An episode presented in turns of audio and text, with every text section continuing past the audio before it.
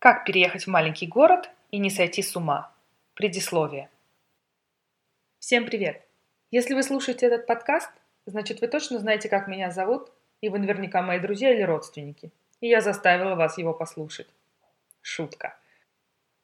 Меня зовут Света Севастьянова, и мне не так давно посчастливилось переехать в маленький немецкий город.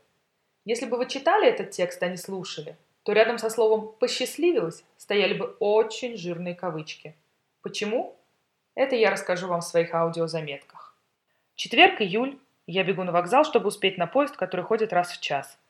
Я еду в большой город. В моем новом мире, чтобы сходить на маникюр, к парикмахеру или в магазин площадью больше 20 квадратных метров, нужно ехать на поезде.